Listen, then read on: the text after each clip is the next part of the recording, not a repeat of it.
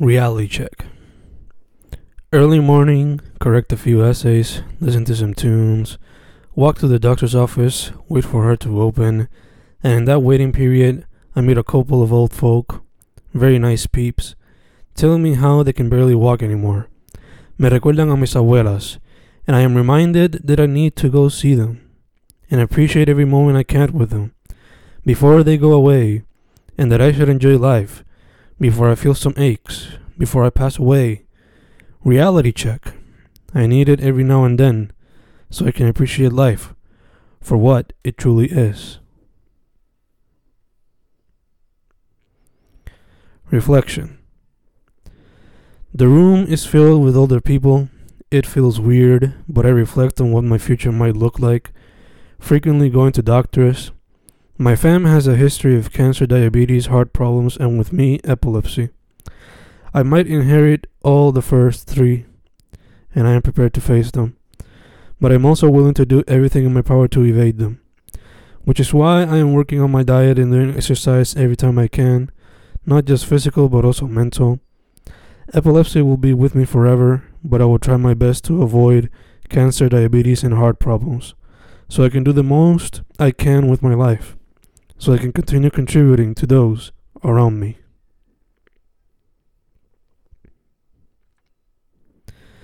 Fifth time at the doctor's in less than five months. This is my fifth time at the doctor's in less than five months. I have never come here so frequently, but it is necessary. Not so long ago, I suffered a seizure, and I had to get checked ASAP to find out what the fuck was wrong with me. That seizure occurred a week after I had visited my neurologist and regular doctor. The apagón occurred next. Estudio cancelado. No había luz la próxima vez. Cancelado again. Then I got the study done. And now I'm here, waiting for the results. And even though I appear cool and chilling, I gotta admit, I am a little worried about what might happen next. The Lady in Blue. The lady in blue flips through the magazine quickly. She only watches the pictures. She doesn't bother to read. She just wants quick entertainment. It's been a little over 40 minutes, and she's gone through at least five. She likes the fashion and the home decor. She stops by a few health articles, but breezes through them. I might be wrong. Maybe she's a quick reader, but I don't think so. Oh, there she goes again, picking a new magazine to go through knocking a few over trying to find the perfect one that will keep her entertained for a couple more minutes. A true gentleman. The old man with the sweet smile just left. I could tell by his handshake, dress code, haircut, and overall presence that he was a true gentleman. The type that took care of his family back in the day and to this day is still taking care of business the type that loves his family and friends. The type that loves his wife and isn't shy to take her out and dance on festivities.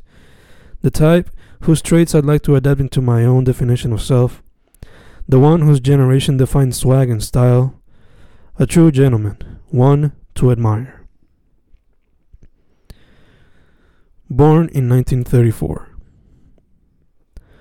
La sobrina tiene que gritarle a su tío, not because she wants to, but because she needs to. Ya casi no escucha, so hay que hablarle en voz alta. Apparently, he was born in 1934, almost a century worth of experiences. So who can blame him for being a little deaf? Just imagine the stories he can tell. Full House. Siguen llegando. Full House today. Y me preocupo que no llegue a tiempo al work. Already missed two hours. Can't afford to miss three more. That's the money I save up for future adventures or future projects. Can't afford to lose it. Gotta get out of here fast. Hope I'm called next. 20 minutes. Fell asleep and it felt like I slept for two hours, but it was only 20 minutes. God, this is eternal. Paro y pienso. Llego a la oficina de Baez y al abrir la puerta sale un señor que casi no cabe por la entrada. Paro y pienso. I don't want to be that guy in the future. Three hours of sleep. Three hours of sleep, massive headache, spent the night shitting, food poisoning gave me a bad stomach, or maybe fue que comí con cojones, feeling like shit. All I want is my bed, but I gotta get these labs done. Doctor's appointment soon. I give the secretary the paper. 2240, me dice. Saco la ATH, pay that shit. Sign here, here's your recibo. Me siento, write this poem. Soon enough, get my blood extracted for the billionth time. Maybe not billionth, I might be exaggerating, but uh, you know, it feels like that because it's been a lot of times that I've been tested, especially through blood. Hardly ever through piss or shit, mostly through blood. I'm almost immune to the pain induced by the aguja.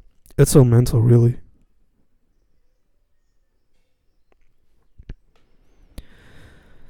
Two thirty. Wait 2.30 today. Fuck, necesito que rebajar de que ayer. Be healthier para poder hacer todo lo que quiero. Can't let anything stop me. Epilepsy alone me preocupa. Can't let heart conditions, presión, diabetes, and probably cancer stop me. Or be a problem. Gotta eat healthier. And exercise more often. Gotta do it. Gotta get to work. La larga espera. Más de dos horas aquí metido y la semana que viene es con la doctora. Esto está cabrón. Hay que tener paciencia. Cuando se trata de ciencia todo se tarda. Hay que tener paciencia porque si no te jodes. Llévate un libro o musiquita o una libreta o un juego para Office del Doctor para que puedas sobrevivir. La larga. Espera.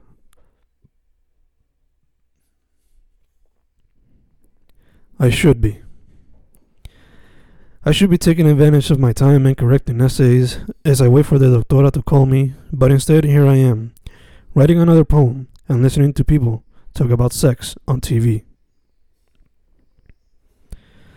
Might as well. El sueño es heavy y no es raro que me duerma esperando. La espera es larga. Might as well take a nap. Three hours waiting and counting. Fat dude broke tooth. Now I sit here in this office. Three hours waiting. Could have performed in Arte en la Placita and come back on time. But no. Fear for losing my turn prevented that. So here I sit. Three hours waiting and counting. At least I've been able to read for my thesis. That's good, right? Dos doñas. Dos doñas chismoseando en la oficina del doctor. Me pregunto cómo serán si consumen alcohol. Hablan en voz baja para que no las escuchen, para que nadie se levante y las refute. Pero la secretaria claramente las tiene en el oído. Ella está escuchando todito, cada detallito. El chisme este no es muy bonito. Se están quejando del doctorcito. Y aparentemente el doctorcito es esposo de ella.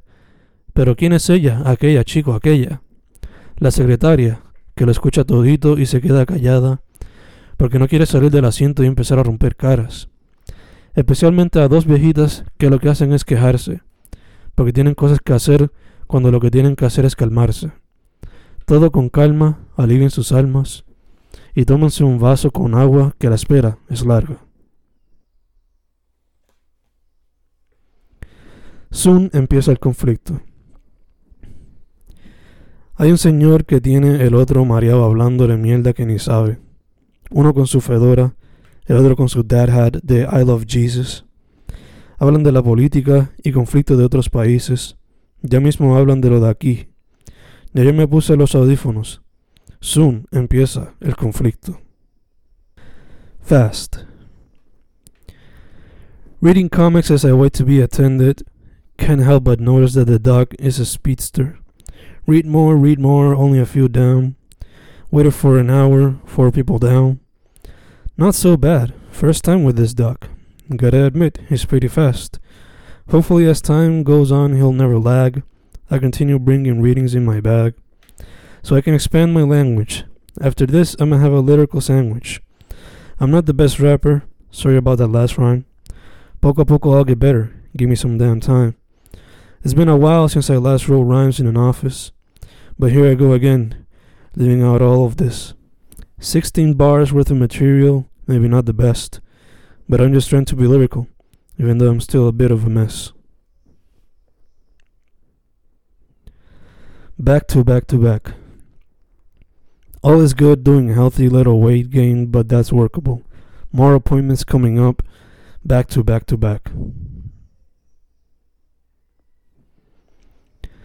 La Reforma.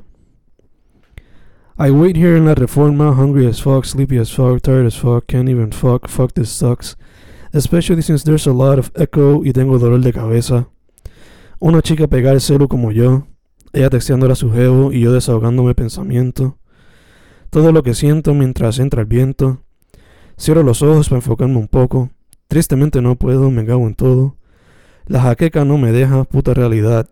Este poema está perdiendo calidad. Pero un freestyle straight off top. Mientras ruego a que el stops.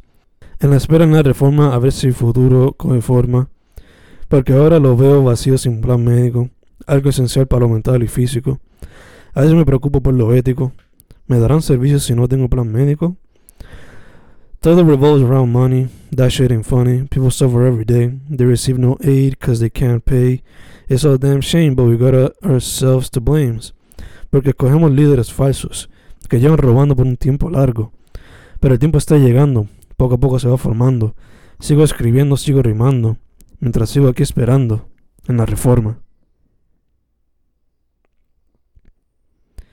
The first. I am the first patient for the doctor today. His secretary slash nurse tells me he won't arrive soon, but I don't care. I'd rather sit and wait than have my turn given to another. My pills are essential, and I don't care how many hours I have to wait in his empty room to get the recetas. She's loud. The nurse in this office is loud. Yup, she's very loud. She gives me a headache. One initially thinks she has a big attitude but it's all her big voice. And it sounds even louder due to the big echo in the freaking room. God, she's loud. I can't imagine how loud she must be when her husband or wife fucks her. SOC at Pacheco's. Two patients arrive, both females, one younger than the other, or so it seems. One married, not sure about the other, but the other likes to play with her hair. I do not dare stare, even if she seems nice, because I was thought it was rude, and I ain't the type of dude to cause discomfort to someone who is at peace, or at least it seems to me that she is. God knows what she lives. Even if she seems to be all nice and chill, I doubt she likes Licensed to Ill. Okay, I can be wrong. I've learned not to judge by appearances, because they can be deceiving.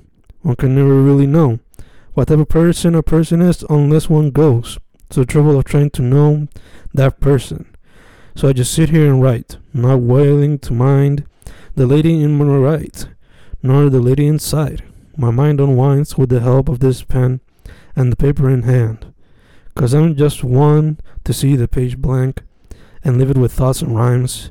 I do it all the time. Stream of consciousness overpowers me day and night. Doesn't even let me sleep which is why I'm sleeping right now in this doctor's office, where I'm the only male with three females until the doctor arrives. And when I'm out, I might cry and shout, I'm finally out. I can finally go about and enjoy what's around. But the doctor hasn't arrived yet, and I'm willing to bet he won't be here in a while. So for a while, I'll take some much needed rest and think about my girl's breasts and how much I want them right now, so we can go down. El frío en esta office me va a matar. Vivo en Puerto Rico y siento que estoy en los New York, aunque allá la cosa es mucho más fría. Pero mi cuerpo no está para esta vida, aunque es cuestión de adaptarse, como ha hecho el ser humano para continuar su existencia. Pero el doctor aún no llega. Llegan y vienen, llegan y vienen, buscando citas o pacientes, pero el doctor aún no llega. Abuela tells me stories. Abuela tells me stories as we wait for the doc, same old stories, some good, some bad, but they're stories nonetheless, an escape from her depressive state, which she lives every day. Not too late. Another day here, wasting time en lo que me atiende el doc. El lunes pasado fue my first time back con la neurologist. It was highly necessary, and today is also necessary. I need my meds in order to continue, but I'm working on changing that. Eating healthier, drinking more water, getting into exercises, living a stress free life so I can continue living a normal life without killing myself at the same time with so many pills. I just hope I'm not too late. Good time. Yesterday was my first time taking you to the dog in quite some time. Luckily, no era nada de vida a muerte, just something regarding your teeth. It was nice spending time with you, querida abuela. Sure, it might not have been the most ideal, but any time with you is a good time. Hasta luego por un rato. Segunda vez visitando la nutricionista, pero es la primera vez actually, because the first time she didn't arrive. A ver qué me dice que debo hacer, que debo parar de comer, qué movimientos debo ejercer. Hopefully la cosa no sea tan grave y pueda comer par de mis amores de la vida, como la comida criolla llena de arroz con habichuelas, arroz con andules, bistec, pollo, pernil y toda la fritanga de los food trucks y chinchorros. Pero voy a tener que bajarle, si hay que bajarle. Así que goodbye a las comidas que me llenan el corazón. Mala mía por el goodbye. Esto es un hasta luego, por un rato. Hopefully, we'll see each other again. Otro día más sentado en una oficina de doctor. Otro día más sentado en una oficina de doctor. El otro día fue en mi doctor Regu Regu. Ahora estoy en la dentista. Nada raro, nada diferente. Otra sida Regu Regu. Limpieza y estamos afuera.